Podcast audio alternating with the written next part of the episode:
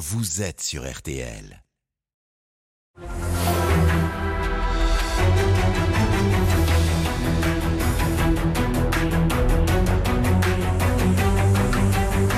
Le grand jury RTL Le Figaro LCI, Olivier Bost. Bonjour à tous, bienvenue dans ce grand jury RTL LCI Le Figaro. Thierry Breton, bonjour. Vous êtes commissaire européen au marché intérieur. Alors comment va l'Europe sur l'énergie, sur la défense, sur l'industrie?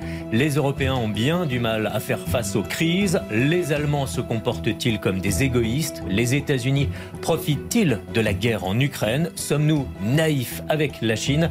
Voilà autant de questions que nous allons vous poser.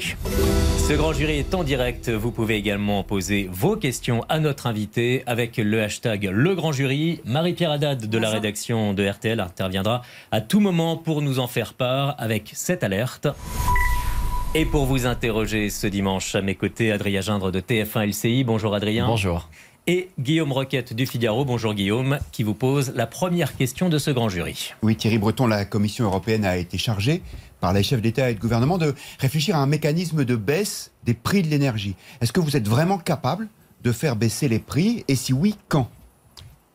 D'abord, si vous permettez, euh, je voudrais vous remercier euh, de m'inviter euh, aujourd'hui pour évoquer tous les sujets que vous venez de rappeler, qui sont extrêmement prégnants, qui nous concernent, nous, Européens.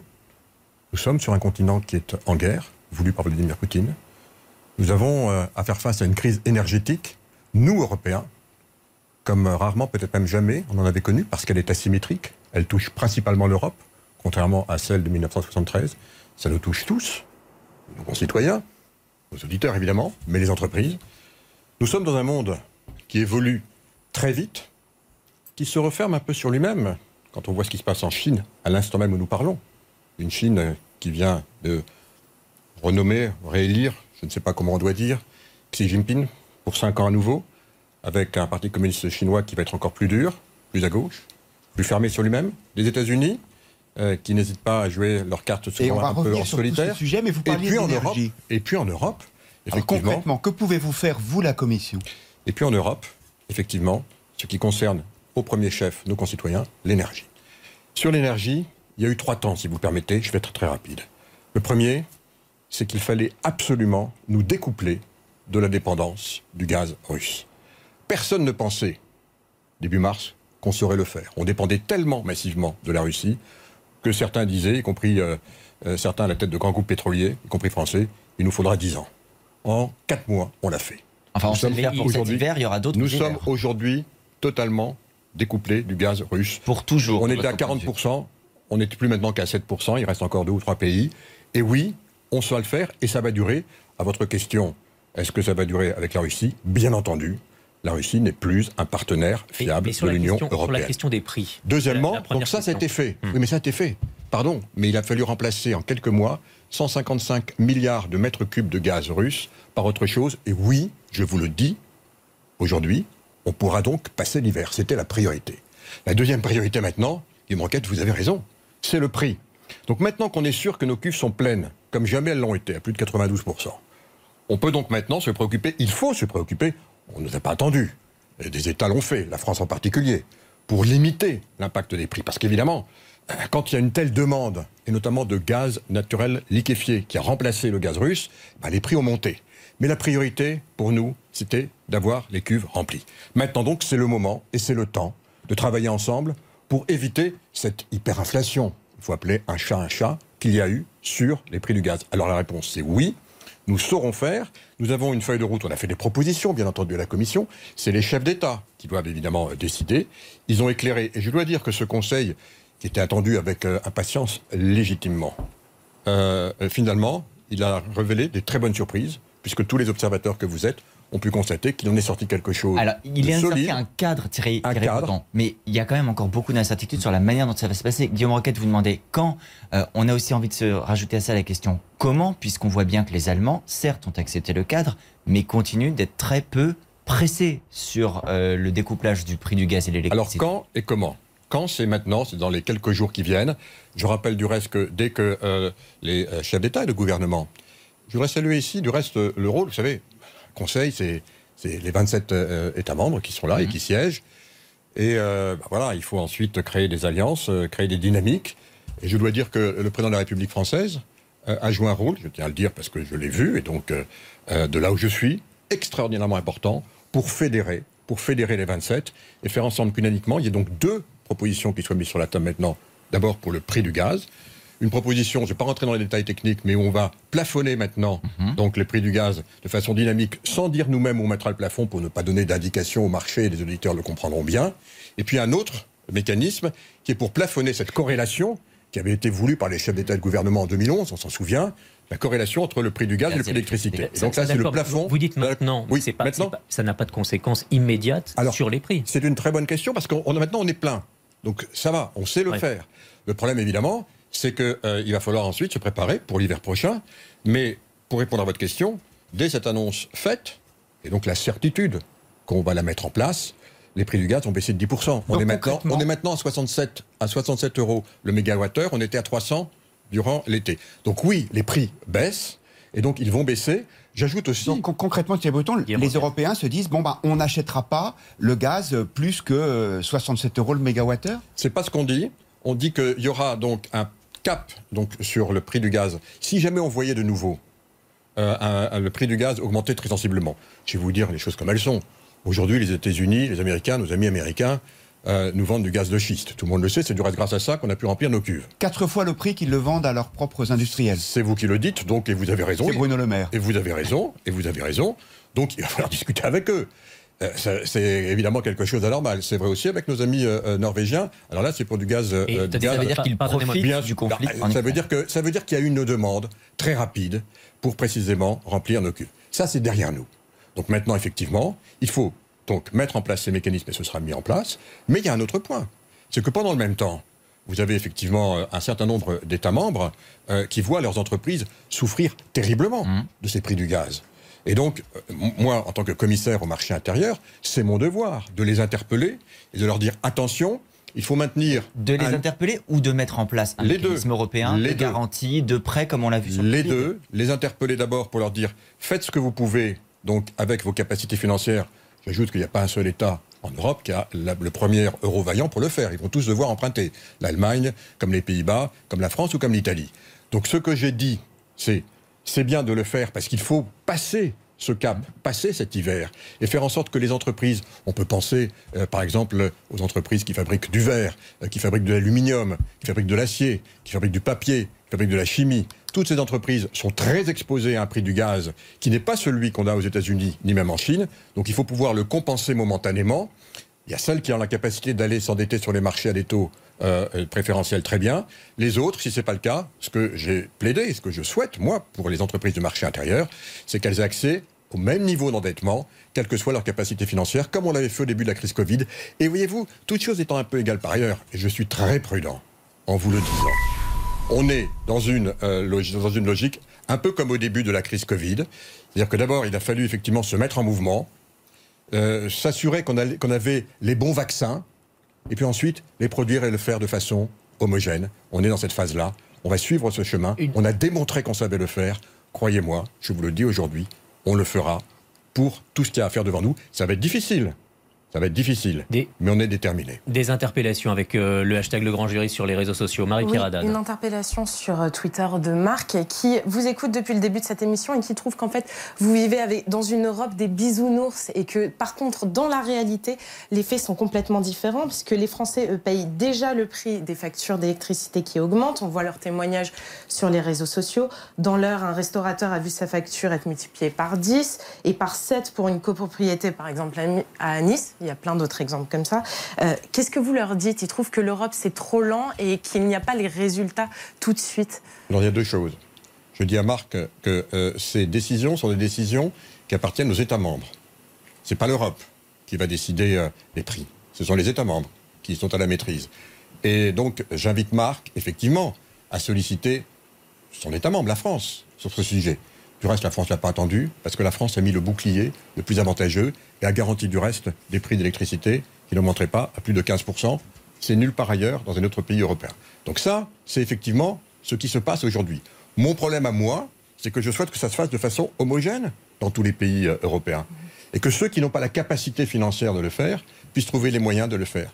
Et donc je rassure Marc, nous sommes dans le monde réel. Les conflits, les tensions, les rapports de force, je les vis tous les jours. Et mon rôle précisément, en tant que commissaire au marché intérieur, c'est de m'assurer que tous les États membres auront la capacité de faire ce qu'il faut pour accompagner effectivement, éviter des fermetures, comme Marc semble le dire dans son interpellation, euh, qui pourraient euh, causer des dommages évidemment humains terribles, mais aussi des dommages dans les chaînes d'approvisionnement.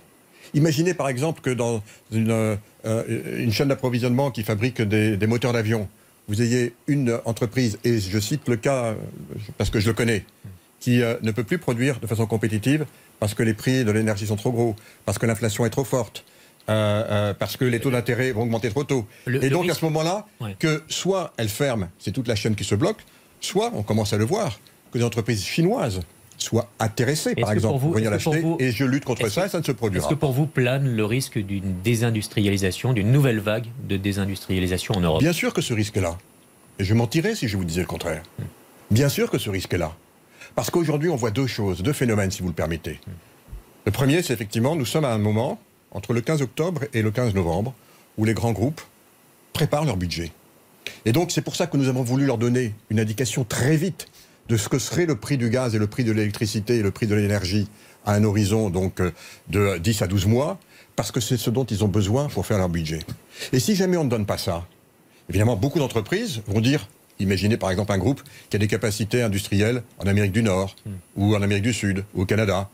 Il, va être, il risque d'être tenté, et j'en connais, qui vont fermer des pans entiers d'activité pour aller recharger d'autres, voire pire, parce qu'aujourd'hui on voit, il faut appeler un chat un chat, sans naïveté. Euh, par exemple, les Américains euh, ont mis tout de suite sur la table ce qu'on appelle un plan, donc ils appellent, le- excusez-moi de l'anglicisme, c'est le terme consacré Inflation Reduction Act. C'est un plan qui est doté de 387 milliards de dollars, à travers lequel ils mettent sur la table les moyens très significatifs, jusqu'à 50, 60, 70%, voire 80% d'aide pour les entreprises industrielles qui viendraient Ah, s'installer. oui.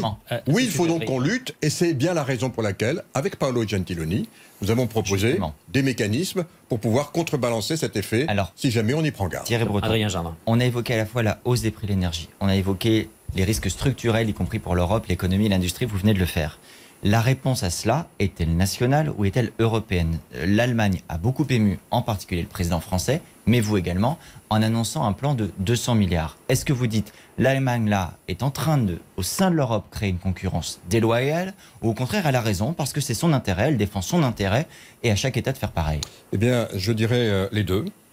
L'Allemagne a raison. A raison de créer une Ah, concurrence déloyale? Non, non, non, si vous permettez, je vais aller au bout. L'Allemagne a raison de se préoccuper des entreprises qui sont sur son territoire et qui pourraient avoir à subir de pertes de compétitivité.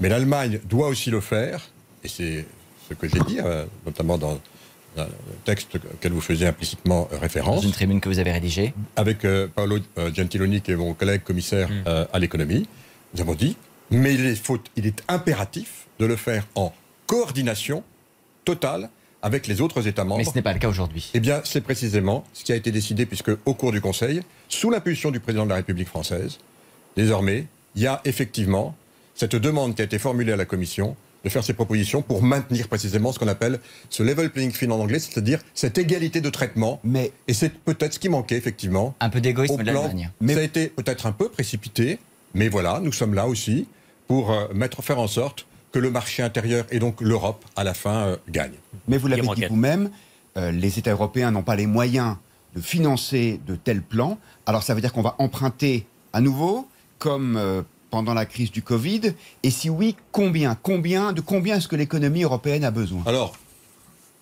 je vais vous donner les chiffres euh, de façon très, très je dirais, euh, euh, c'est gros si vous voulez, parce qu'on on a affiné tout ça, mais en gros, si vous voulez, le plan allemand, vous voyez, c'est 5% du PIB. Voilà, alors il y a une partie pour les ménages, il y a une partie pour l'industrie. Moi, je pense que 2% et demi du PIB européen, c'est un bon chiffre. Ça fait combien? Ça fait en gros entre 300 et 400 milliards. À emprunter? Mais attention, à emprunter. On n'est pas du tout dans le logique de, ce qu'on a fait ensuite avec le plan Next Generation EU, où c'est l'Europe qui a emprunté pour reverser aux États. On est dans la phase amont. Souvenez-vous, on avait un mécanisme qu'on avait appelé SURE, où précisément, pour faire en sorte que les États membres qui n'avaient pas la capacité d'emprunter, lorsque euh, il avait été pris des décisions administratives de fermer des pans de l'économie et donc de mettre des personnels au, chômage, eh pour leur payer le chômage partiel, c'est les États qui empruntent, mais avec la garantie qu'ils pourront tous le faire avec un taux d'intérêt identique partout. Et pourquoi pas C'est- Et donc, directement ça, à coûte l'Europe pas, ça ne coûte pas un sou à l'Europe, parce que c'est uniquement l'Europe qui va garantir effectivement que les États auront L'Europe tous est la le même accès. Elle est la caution, c'est exactement ça. C'est ce qu'on avait fait au début. Et c'est ce pourquoi je plaide, parce que précisément, ensuite, il y en a qui en auront besoin, il y en aura qui n'en auront pas besoin. Ce qui est important pour moi, voyez-vous, c'est que tout le monde le fasse à des conditions identiques. J'étais en Hongrie il y a une semaine. En Hongrie, on emprunte maintenant à 10-12%. C'est pas possible. Donc, euh, vous voyez des entreprises qui ils ne pourront pas le faire. Donc, il faut impérativement avoir ce corridor qui nous permette de maintenir l'égalité de ce qui fait notre force, le marché intérieur. On a parlé des- des, euh, du comportement des, des Allemands euh, et ça fait réagir sur les réseaux sociaux. Marie-Pierre Haddad. Oui, sur la page Facebook de RTL, un internaute veut savoir si, selon vous, est-ce que ce n'est pas la fin de la lune de miel, c'est comme ça qu'il l'écrit, du couple franco-allemand, et est-ce qu'en Europe, ce n'est pas chacun pour soi désormais? Alors, certainement pas la deuxième question, non, puisque le Conseil européen a encore une fois démontré qu'on était tous unis, que tout le monde a. Bien sûr, je ne vais pas me cacher derrière mon petit doigt. Ça nécessite beaucoup de travail, y, compris euh, bah, pour nous tous. Bien sûr, les chefs d'État et de gouvernement. J'ai rappelé le rôle très important euh, du chef euh, d'État français, de la République, Emmanuel Macron. À ce sujet, je dois dire qu'il y avait des discussions juste avant le Conseil. Vous Sur savez, vraiment la relation franco-allemande bon, je vais y revenir. Je vais y revenir. Il y avait des discussions sur euh, le fameux MICAT, euh, euh, c'est-à-dire ce, ce, euh, ce gazoduc qu'espéraient les. Espagnols et les Portugais avec la France. Un accord a été trouvé, formidable, et donc ça a débloqué les situations. C'est le rôle, encore une fois, des chefs d'État et de gouvernement qui sont en situation de leadership que de le faire. Maintenant, oui, j'ai bien lu ce qui s'était passé. C'est vrai que on l'a vu. Euh, Aujourd'hui, euh, en Allemagne, c'est le plus grand pays de la zone euro. Euh, L'Allemagne vit, euh, je voudrais juste le dire avec mes mots, vit une situation absolument inédite de son histoire. Voilà donc euh, le plus grand pays euh, de la zone euro qui avait bâti, je dirais, son modèle économique, sa prospérité aussi, euh, sur euh, un triptyque. Sa défense était essentiellement euh, réalisée par les Américains, ne pas beaucoup pour sa défense, beaucoup moins que la quasi-totalité des autres pays européens. Euh, elle dépendait quasiment intégralement euh, du gaz russe pour son énergie pas chère, bon marché et à très long terme. Et euh, elle avait privilégié un accès quasiment libre avec la Chine. Eh bien voilà qu'en quelques mois, tout ça s'effondre. Donc il faut accompagner ce pays dans cette transformation absolument massive. Ce qui a pu expliquer, évidemment, avec la nouvelle coalition qui est venue, je dirais, ce sentiment de discussion. Je peux en témoigner moi-même. J'ai été celui qui a porté précisément la nécessité de prolonger euh, la durée de vie des centrales nucléaires qui devaient être euh, arrêtées. Ça n'a pas été facile. J'ai eu des dites qu'il faut discussions. aussi comprendre l'Allemagne quand elle a discussions. recours à, à des solutions américaines, israéliennes qui on, ne sont on va y pas revenir. pour On va, on va y revenir. On va y revenir parce que c'est effectivement tout ça dont on parle. Mais juste, j'ai dû moi-même beaucoup discuter avec euh, avec mes homologues allemands pour euh, les convaincre que c'était peut-être une bonne idée de poursuivre euh, le fonctionnement de ces fameuses trois centrales nucléaires qui devaient fermer. Ça a été fait. C'est pas facile pour le chancelier Olaf Scholz qui a une coalition, on le sait, avec les Verts et notamment une partie évidemment qui- pour laquelle c'était un sujet très difficile, eh bien ça a été fait. Donc ce que je veux dire, c'est que oui, bien sûr, on a vécu tout ça. Bien sûr, euh, et, et je mentirais que de le dire, ça a été un moment qui a été un moment un peu difficile, parce qu'évidemment, euh, il faut accompagner euh, les préoccupations légitimes. Maintenant, ce que je peux dire, c'est que il y avait du reste un, on va avoir vu ça, un, un conseil des ministres franco-allemand qui devait se tenir la semaine prochaine, ouais. et que le président de la République reporté a- sans date, ouais. que le président de la République a souhaité reporter parce que précisément, je crois que c'est pas sans date, j'ai cru comprendre que c'était début janvier, parce que précisément il y avait encore des sujets qui étaient ouverts, compte tenu euh, des retards euh, que je viens d'expliquer et des raisons pour lesquelles ces retards ont eu lieu. Et des désaccords. Voilà. Oui, mais ces désaccords, euh, pardon, mais alors, il y avait un grand désaccord, vous avez raison, sur le gaz, parce que l'Allemagne est tellement dépendante du gaz qu'elle avait peur que tant que ces cuves ne soient pas remplies, mettre un cap sur le prix du gaz aurait pu à ce moment-là limiter la capacité qui aurait impacté toute l'Europe. C'est fait. C'est derrière que- nous. est-ce que dans ces Donc maintenant, on va rentrer dans effectivement dans une phase qui est beaucoup plus harmonisée et je m'en réjouis. Est-ce que dans ces relations franco-allemandes, la présidente de la Commission, Ursula von der Leyen, euh, favorise l'Allemagne Non, mais quand, quand nous sommes, quand on est commissaire, on va. euh, c'est un moment très fort du reste euh, de la vie de nos institutions et de, et- et- et- et de la vie des commissaires. On va à la cour de Luxembourg et on va prêter serment. On va prêter serment.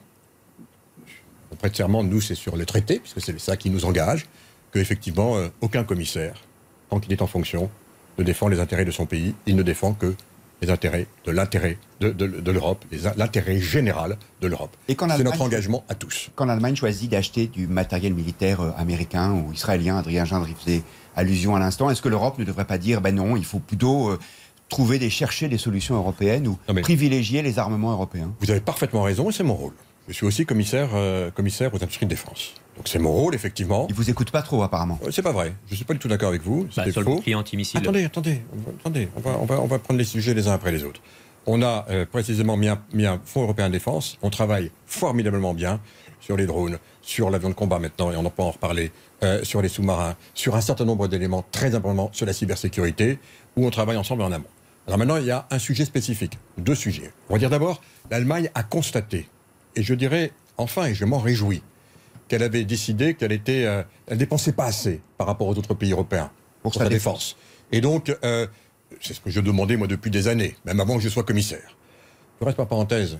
Euh, je fais un petit calcul. Si l'Allemagne avait dépensé comme le pays qui dépensait à peu près 2% de leur défense, de, leur PIB en défense, comme c'est demandé par les, les alliés de l'OTAN, l'Allemagne aurait 450 voire 500 milliards de dettes de plus. Vous voyez donc le niveau de la dette, c'est relatif par rapport aussi au rôle qu'on joue. Mais ça, c'est pour le passé.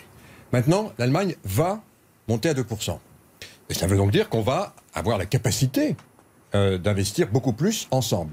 Premier point, j'ai proposé un instrument pour faire que les États investissent ensemble, notamment pour euh, euh, acheter des munitions, on en a besoin en ce moment, bénéficient donc d'un soutien important de la Commission. Donc c'est en discussion et ça va voir le jour, je l'espère, début janvier. Deuxièmement, sur l'aspect du bouclier antimissile, c'est vrai qu'il euh, y a une lettre d'intention. On n'en est que là. Une lettre d'intention qui a été euh, signée par euh, un certain nombre d'États membres pour travailler sur cette question. On verra donc où ça va en, en janvier. Moi, évidemment, je suis très heureux qu'il y ait cette volonté de travailler sur un bouclier antimissile. On a des capacités en Europe je vais proposer évidemment euh, qu'il y ait une solution européenne. mais, encore une fois, c'est une lettre d'intention. Elle est, non engageante, non-binding, comme on dit euh, hmm. en, jargon euh, des affaires anglo-saxons. Vous demandez quand même aux Allemands de revenir sur leur décision. Donc, d'abord, c'est pas une décision, c'est une lettre d'engagement. Qui est intéressé Alors, c'est normal, c'est normal. Qui est intéressé Vous allez trouver effectivement un certain nombre de pays d'Europe de l'Est. Vous allez trouver les Pays-Bas. Vous allez trouver la Hongrie, que je suis allé voir encore. Et je sais que si nous avons une proposition, qui est une proposition si nous avons une proposition qui est une proposition européenne, et je hmm. pense que nous en avons et qui répondent, et je pense qu'elles répondent effectivement.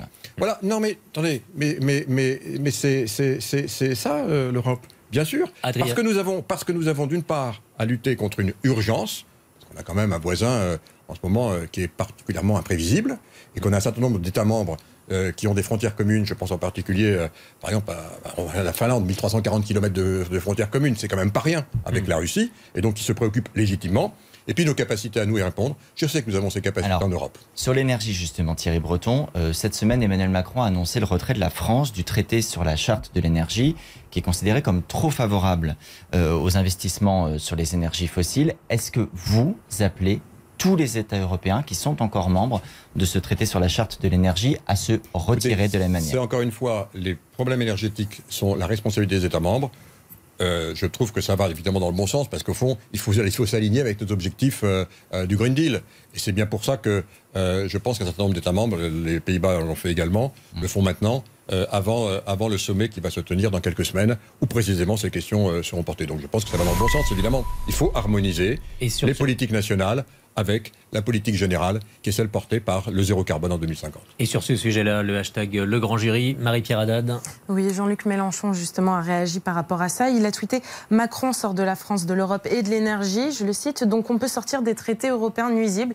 Il confond, en fait, deux choses qui n'ont à peu près rien à voir le fait de sortir de ce traité et le fait de sortir du marché européen de l'énergie. Il a été repris par les euh, internautes sur Twitter. Vous pensez quoi Qu'il a, il a été un peu trop vite en besogne? Il s'est trompé? Non, mais je crois que vous avez fait la réponse à la question. mais vous, vous en pensez quoi bah, Il confond toujours beaucoup de choses parce que euh, au fond, euh, il est d'une école où, il sait que, euh, détourner la, réalité fait partie de, sa façon de faire de la politique. Vous pensez qu'il surfe sur les fake news? Bah, C'est vous qui le dites. Bon. Et sur le, gaz de schiste, euh, vous le disiez tout à l'heure, les Américains en apportent massivement. Est-ce que vous, euh, vous êtes, euh, par exemple, comme Nicolas Sarkozy qui ce matin dans le, JDD dit il faut réexplorer cette piste-là Est-ce que vous êtes pour l'exploitation du gaz de schiste en Europe? Je crois que cette question, on n'attend pas les uns ou les autres pour la lever. C'est une question un peu... voilà. bien sûr qu'elle existe. mais il faut voir pourquoi on, avait décidé. On avait décidé parce que précisément la topographie euh, de la France euh, mettait à risque, je dirais, la façon d'extraire ce gaz, et notamment avec les nappes phréatiques. On sait que la gestion de l'eau est très importante. Tous ceux qui s'expriment sur le sujet devraient s'en rappeler, du reste. la France, elle est spéciale. C'est pas exactement la même chose que, que le Texas. C'est pas la même chose. Et donc, il y a aussi plus d'habitations. voilà. Donc, il faut respecter évidemment. Il faut respecter évidemment hmm. Euh, ce que nous sommes. Alors maintenant, je vais aller plus loin, mais je voudrais répondre quand même précisément à votre question. Si nous avons, et je vais l'élargir aussi aux, aspects euh, du sous-sol, de l'exploitation de notre sous-sol, si nous avons des capacités à traiter notre sous-sol, que ce soit de gaz de schiste, on va l'élargir, hmm. mais aussi tous les minerais rares, qui sont tellement importants pour, nous. les batteries, ouais. Pour les batteries, mais euh, aussi pour les industries qui vont permettre de, produire de l'électricité décarbonée. Euh, mais aussi pour les semi-conducteurs. Tous ces minerais rares. Euh, moi, j'ai fait une cartographie en, Europe. On pourrait satisfaire entre 30 et 40% de la quasi-totalité de ces minerais, parce que nous avons des mines. Par exemple, et donc, par exemple, n'importe pas très précis sur la, côte bretonne, par exemple, où il y a, des, gisements en la matière, vous seriez pour une exploitation. Et donc, et donc, bien sûr, si jamais, parce que nous, nous sommes en Europe, nous avons des normes et un, respect de l'environnement, de la biodiversité, et évidemment des collectivités. Et donc effectivement, euh, si jamais on a la technologie qui nous permet de le faire de façon propre, beaucoup moins intrusive, et je sais qu'on l'a en couplant aussi nos technologies spatiales, oui bien sûr, j'y serais favorable, mais avec le triptyque que je viens de rappeler, et je peux vous dire, donc on travaille du reste sur ce qu'on appelle un, Raw Material Act, c'est-à-dire une, législation pour les, les, matériaux critiques et la capacité éventuellement de les exploiter en Europe selon ces critères. Euh, donc il faudra le faire, et il faudra le faire, et nous aurons la capacité de le faire. C'est peut-être dans ces conditions qu'on pourra aussi peut-être réouvrir l'exploitation de certains gisements de gaz de schiste, mais encore une fois, avec ce triptyque qui est si important. Favorable au gaz de schiste, on va parler des voitures électriques chinoises qui arrivent euh, en Europe avec vous, euh, Thierry Breton. On parlera aussi, euh, bien évidemment, de la situation politique en Italie. Tout ça, ça sera dans la seconde partie du grand jury, à suivre dans un instant.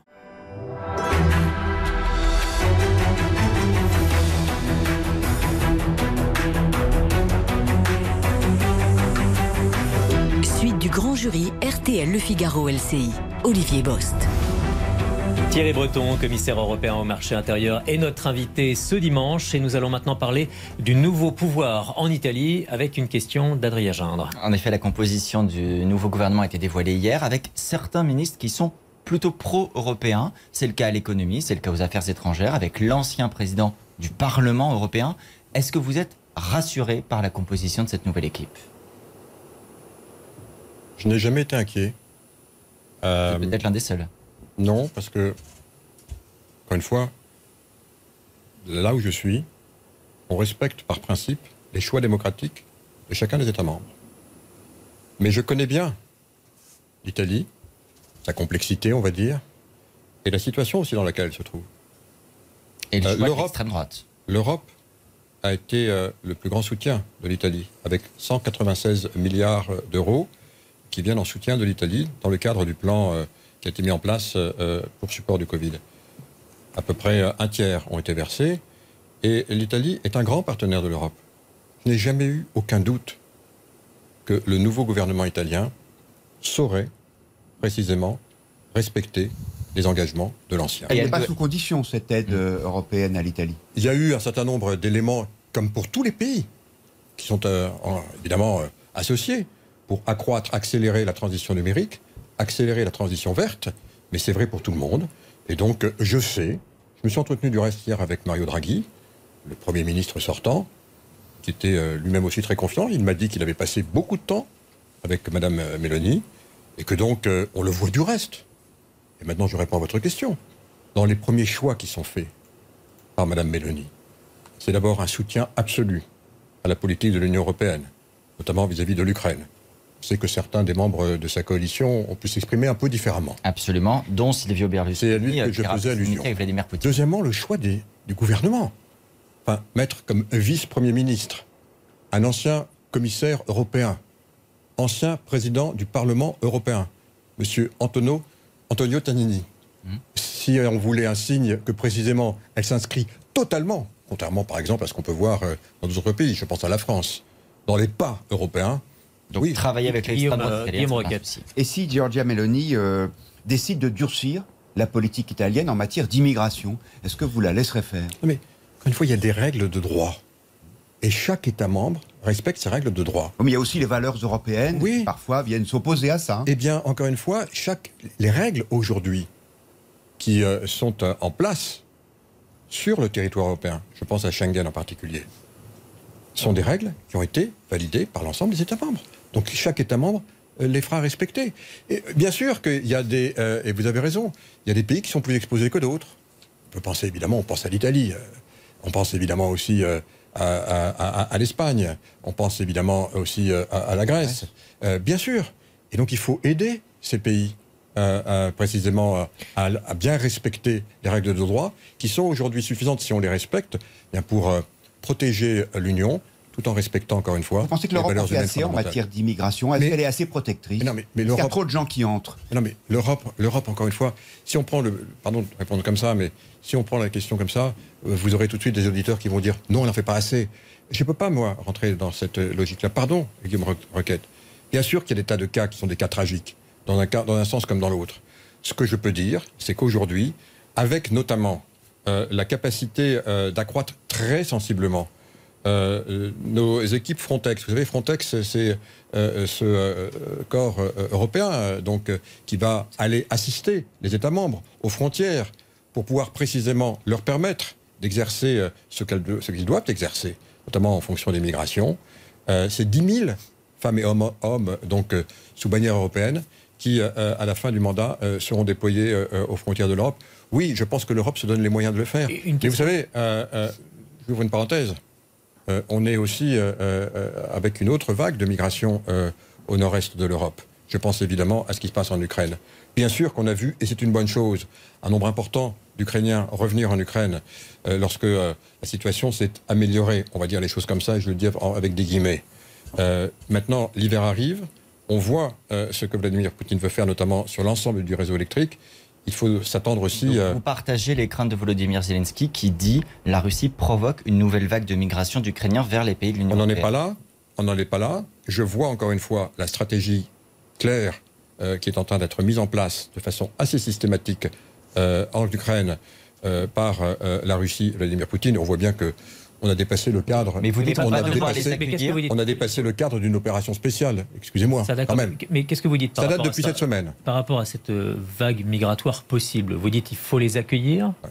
Bien entendu qu'on va être obligé de les accueillir, on sera forcé, et ce sera, une norme- et ce sera normal, on sera forcé, et c'est notre Mais responsabilité. les Européens sont prêts? Ben, écoutez, il faut, il faut qu'on s'y prépare. Et c'est la raison pour laquelle nous avons décidé, nous, Européens, d'aider. euh, on n'est pas en guerre contre euh, la Russie, je le rappelle, mais nous aidons, nous assistons euh, euh, l'Ukraine dans son combat euh, contre, contre, contre cette, cette guerre absolument atroce, y compris. Y compris s'il faut euh, l'assister, on le fait en- par exemple en matière de Mais on télécommunications. va être capable de fournir de l'électricité Eh bien, on, eh bien, on n'en est pas là, mais on verra. Et pour l'instant, on n'en est pas là. Il y a quand même est pas là. 30% déjà, voire 40% des installations électriques du pays C'est quoi les installations électriques? Ça veut dire effectivement des câbles à rebrancher, ça veut dire des générateurs à mettre en place, ça veut dire qu'il faudra peut-être se poser la question de fournir aussi du matériel qui a été détruit. Mais oui. est-ce que l'Europe aura la capacité à le faire, puisqu'on voit que nous-mêmes, Eh nous sommes la déjà ré- à la peine sur notre propre énergie pour cet hiver Je parle là encore une fois des équipements. Il faudra sans doute, il faudra sans doute euh, ouvrir ce volet. Mais pas fournir de l'électricité en On, on Des verra chaque chose en son temps. Chaque Et une question temps. par les réseaux sociaux, Marie-Pierre Haddad. Oui, une question très concrète qui concerne l'annonce d'Elisabeth Borne qui a annoncé vouloir créer une aide pour que les particuliers puissent accueillir des réfugiés ukrainiens chez eux. C'est 150 euros par mois pour accueillir pendant minimum 90 jours un réfugié. Est-ce que vous pensez que sans cet aspect financier, euh, les Français auraient été découragés d'accueillir des Ukrainiens? Moi, je dois vous dire que j'ai été très, euh, euh, très impressionné euh, par, euh, euh, je dirais, la façon dont, dont l'Europe, dans son ensemble, s'est comportée euh, face à, face à ces, c'est malheureuse et c'est malheureux. C'était indispensable et je de mettre en place cette aide? Et je dis c'est malheureuse parce que c'était essentiellement des femmes et des enfants euh, qui ont fui l'Ukraine parce que les hommes étaient, devaient rester pour aller, pour aller se battre. Euh, un élan de générosité extraordinaire, à commencer par la Pologne, je tiens à le dire, extraordinaire, et puis aussi tous les États membres et dont la France. Maintenant, c'est vrai que euh, euh, dans la situation où nous sommes, et on en parle depuis le début de cette émission, tout ce qui peut contribuer, je dirais, à, baisser la charge, parce que quand on accueille une famille, une femme, deux enfants, qu'il faut le- les intégrer, les insérer, les amener à l'école, ça, ça a un coût. Donc tout ce qui va dans ce sens, évidemment, me semble aller dans le bon sens. Un mot sur euh, un pays qui a quitté l'Europe pour le coup, euh, la, la Grande-Bretagne. Liz Truss a démissionné après six semaines à peine au, au pouvoir. Est-ce que l'instabilité politique en Grande-Bretagne est un problème pour l'Europe? Et est-ce que le Royaume-Uni irait mieux euh, s'il était resté en Europe? Je suis certain que le Royaume-Uni irait beaucoup mieux s'il était resté en Europe. Il aurait un cap, il aurait une boussole, il saurait quoi faire. On a affaire aujourd'hui, et, tout le monde le voit maintenant, euh, hélas, à un pays qui est totalement euh, déstabilisé. Un parti aussi, hein, qui a une responsabilité très importante. hein. Je parle des touristes, hein, les, les conservateurs, qui ont un rôle très important dans ce qui s'est passé, il faut quand même le dire, euh, parce que c'est la réalité. Donc, bien sûr qu'aujourd'hui, on commence à pouvoir chiffrer ce qu'a coûté le Brexit. 4 à 5 points de PIB, en plus du Covid, en plus de la guerre énergétique, en plus euh, de la guerre en Ukraine. Donc oui, c'est un pays qui aujourd'hui est vraiment euh, sans, sans boussole. Enfin, on le voit précisément avec ce, triste épisode euh, qui se déroule sous nos yeux. Voilà, j'ai pas d'autres commentaires à faire, si ce n'est que on espère tous que, la Grande-Bretagne va, pouvoir, se ressaisir. C'est un partenaire très important de, de l'Europe. Visiblement, on lui avait vendu euh, un petit peu euh, un mirage. Euh, voilà, Global Britain. Et finalement, quand on fait partie d'un continent, la géographie vous rattrape toujours. Son destin, c'est l'Europe, bien sûr. Une question maintenant sur nos, nos relations commerciales avec euh, la Chine. Oui, Guillaume vous Roquette. disiez dans la première partie de l'émission qu'il y avait un risque de désindustrialisation de l'Europe. Est-ce que l'Union européenne n'a pas une part de responsabilité? Le patron de Stellantis, le nouveau groupe qui regroupe euh, Fiat et, et PSA, disait les voitures chinoises euh, importées en Europe sont taxées à 10%, alors que euh, les voitures européennes exportées en Chine sont taxées à 25%. Sommes-nous naïfs, nous les Européens? Non, d'abord, vous savez, je vais vous le dire vraiment comme je le pense. Euh, c'est vraiment la fin de la naïveté. Vous me l'entendez du reste, Game Rocket, depuis euh, le premier jour où je suis commissaire. Oui, j'ai dit que je trouve que l'Europe avait été trop naïve. Je crois que j'étais l'un des premiers à le dire de façon aussi claire, y compris Donc il faut taxer plus les voitures chinoises? Donc il faut aujourd'hui prendre en considération deux choses. D'abord, nous sommes un grand continent. Nous sommes euh, le premier marché. C'est très important. Il faut être conscient de nos forces. Et deuxièmement, il faut continuer évidemment à discuter avec les autres. Nous ne sommes pas une île. On est un grand continent. Nous sommes 450 millions euh, d'habitants, c'est-à-dire une fois et demie. importateur plutôt que producteur. C'est-à-dire une fois et demie plus- important que les États-Unis, je le rappelle. Donc on est un très grand espace économique et démocratique. Ça, Nous sommes une grande alors- démocratie. Mais alors concrètement, sur et le donc cas oui, précis des et donc oui, il faut, chinoises, il faut bâtir des rapports de force Hmm. et avec nos amis américains et avec les Chinois. Alors bien sûr, nos amis américains sont nos alliés, mais on l'a vu tout à l'heure. Chacun défend ses intérêts. La désindustrialisation, ça date pas d'aujourd'hui. La guerre pour l'attractivité, il y a des discussions aussi sur la- les impôts, sur tout ça. Ça compte. Mais justement, Quand on va choisir de s'implanter, les discussions qu'on a, y compris en France, sur le fait que on a envie d'investir ou pas en France, elles sont réelles. Nous sommes en compétition mondiale. Alors, Et donc, vous- il faut de la réciprocité pour répondre à votre question. Vous parliez, donc, vous parliez des Américains. Les Américains réservent aux voitures produites aux États-Unis l'aide à l'acquisition de véhicules électriques. Est-ce que les Européens doivent faire la même chose? Mais bien sûr que c'est quelque chose qui est en cours euh, aujourd'hui, qui est, mis sur la table, en particulier, en particulier euh, par les États membres, et avec évidemment l'harmonisation européenne. Mais pour revenir sur le cas, Attendez, attendez, euh, aujourd'hui, on ne peut pas faire de Aujourd'hui, non. référence européenne. c'est pour ça que c'est quelque chose qui est mis sur la table, je l'ai dit, pour Ouais. que précisément on puisse précisément répondre Et, en que- et quelle est, réciprocité. quelle est à l'échéance ce- de ce genre de... C'est quelques mois. Ouais. C'est quelques mois. Mais voyez-vous, euh, le problème de la réciprocité est un problème extrêmement important dans les, dans les relations euh, bilatérales désormais de continent à continent. Et moi, je suis de ceux qui prônent euh, non seulement cette réciprocité, mais une grande fermeté, précisément, avec, par exemple, la Chine, que nous qualifions de rival systémique, mais aussi de partenaire commercial. Il faut gérer les deux. Mais alors, Thierry Breton, est-ce que la naïveté, c'est pas aussi comme prévoit de le faire, enfin, envisage de le faire le chancelier allemand, d'accepter l'entrée au capital d'une société chinoise dans euh, une société qui gère en partie les conteneurs du port d'Hambourg. Il doit rendre sa décision dans la semaine qui vient. Est-ce que vous lui dites il faut renoncer, on ne peut pas se permettre de laisser rentrer les Chinois dans le port d'Hambourg? Alors, c'est toujours pareil. hein. Quand on prend un exemple, euh, on, a souvent envie de, de lui donner peut-être plus d'importance que qu'il ne revêt. Il n'y a pas d'intérêt stratégique En quelle école Si vous faites allusion à la, à la société Costco, Oui. qui est une société donc qui a euh, proposé de prendre une participation minoritaire dans euh, un- une partie du port d'Hambourg qui traite des euh, terminaux euh, précisément et des containers Tout à fait. minoritaires. Euh, voilà. Donc euh, les relations commerciales, à partir du moment que ce n'est pas un problème pour vous. à partir du moment où il y a la réciprocité, à partir du moment où on vérifie que nous, on a des critères évidemment d'éligibilité. C'est pas faire entrer sur le le loup cas- dans la bergerie. Mais si vous voulez, là, je crois que je, je- je voulais que nos auditeurs comprennent bien. C'est pas la Chine qui va acheter le port d'Hambourg. C'est pas la Chine qui va prendre une participation dans le port d'Hambourg. Mais vous dites réciprocité, on ne voit pas beaucoup. C'est pas vrai. Investissement européen Eh bien, dans les ports eh- chinois Eh bien, eh bien, eh bien, on peut, on peut le proposer, mais il n'y a pas que les ports chinois.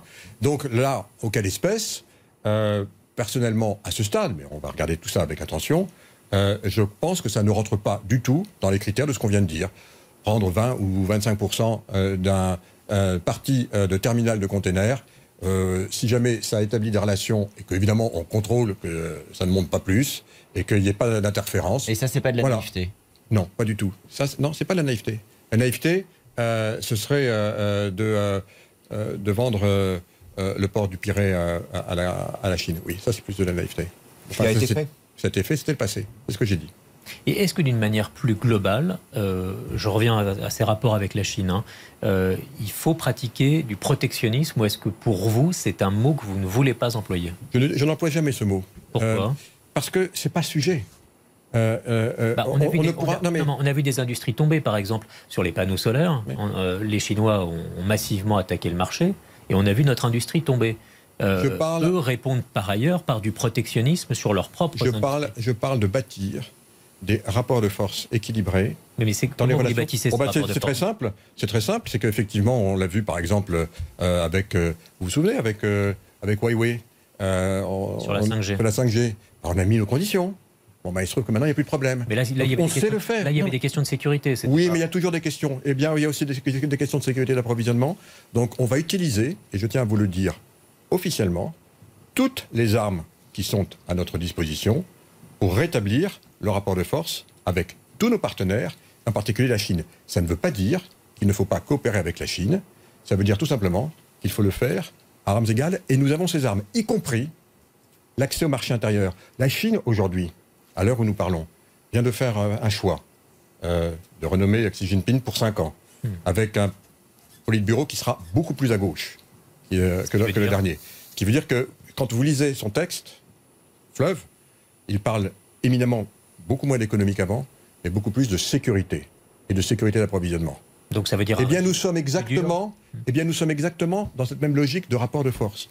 La Chine a besoin de nous. La Chine aujourd'hui a une croissance de l'ordre de peut-être 2,5-3%. On sait qu'en dessous de 6%, euh, la Chine a des problèmes sociaux très graves. Est donc. Et pour pouvoir se faire, la Chine a besoin d'exporter. Alors oui, on est d'accord, on est d'accord, mais si la Chine respecte nos engagements et toutes nos demandes, et c'est mon rôle à moi, commissaire au marché intérieur, d'y veiller, croyez-moi, je vais le faire.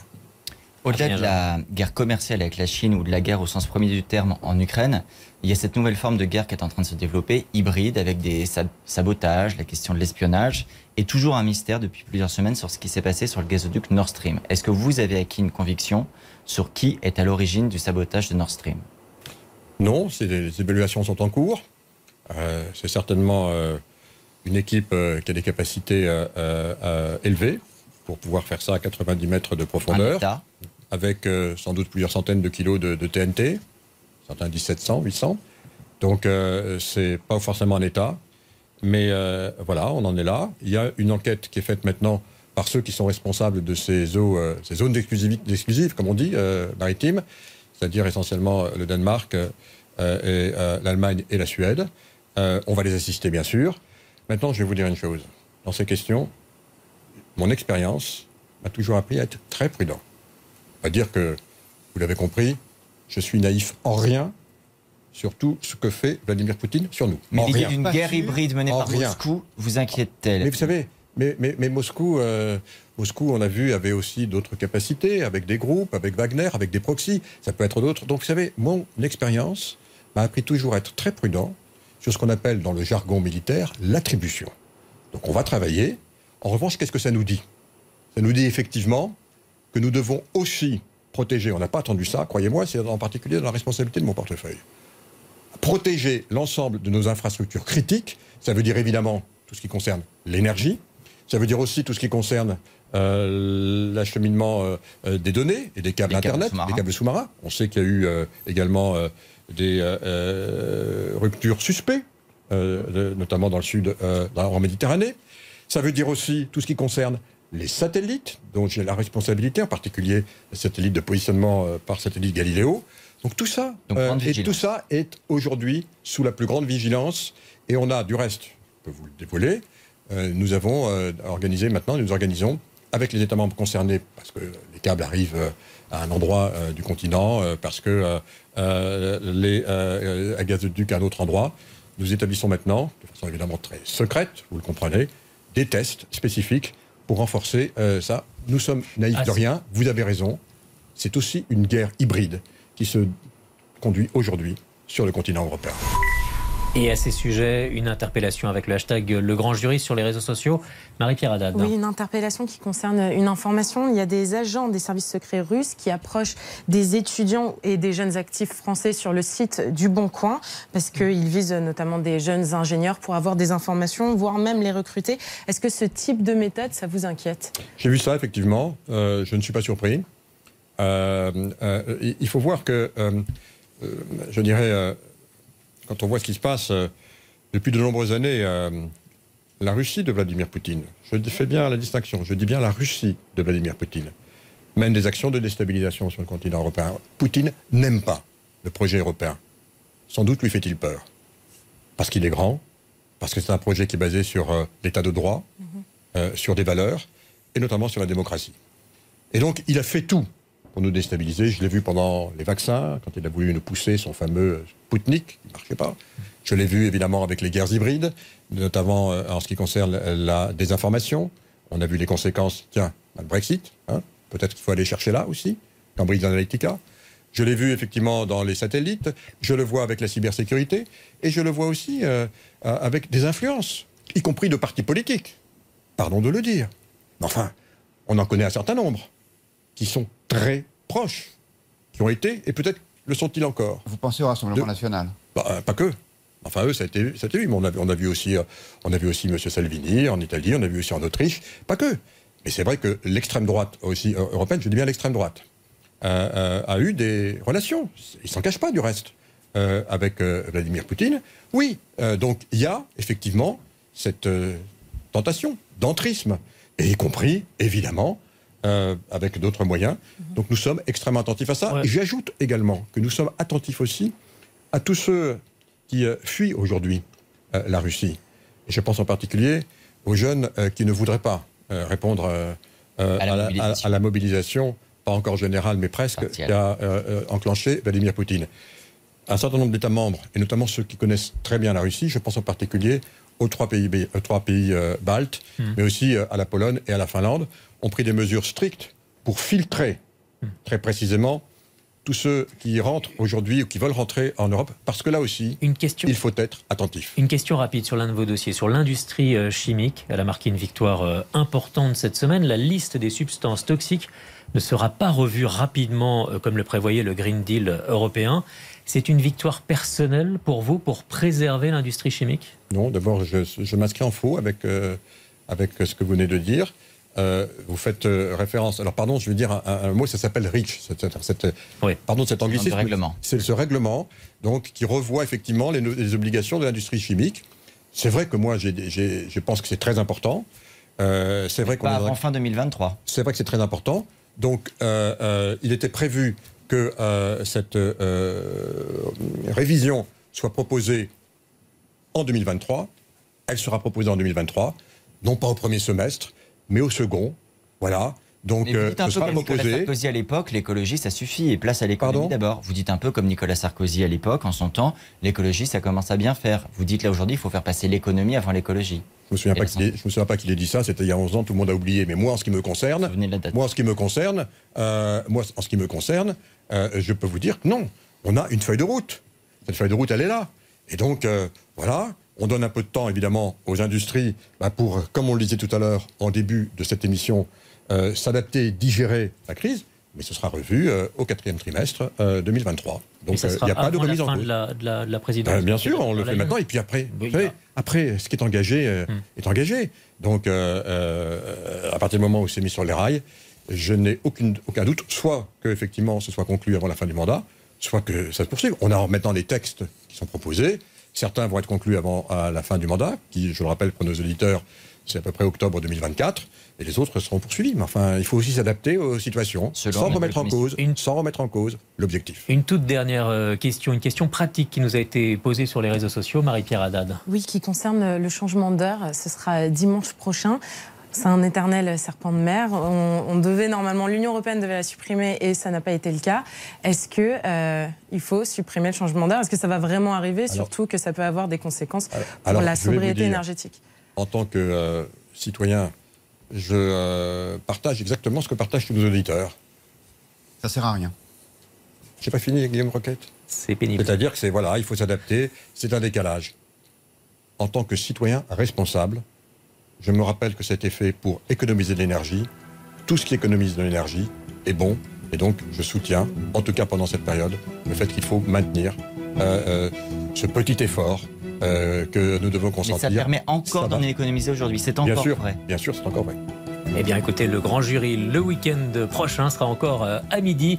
Bonne semaine à vous. Merci beaucoup, Thierry Breton, pour ce grand jury.